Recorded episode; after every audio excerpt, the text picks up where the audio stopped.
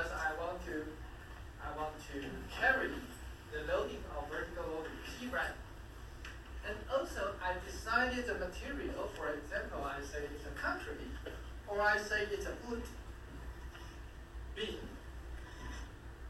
Then what should I decide?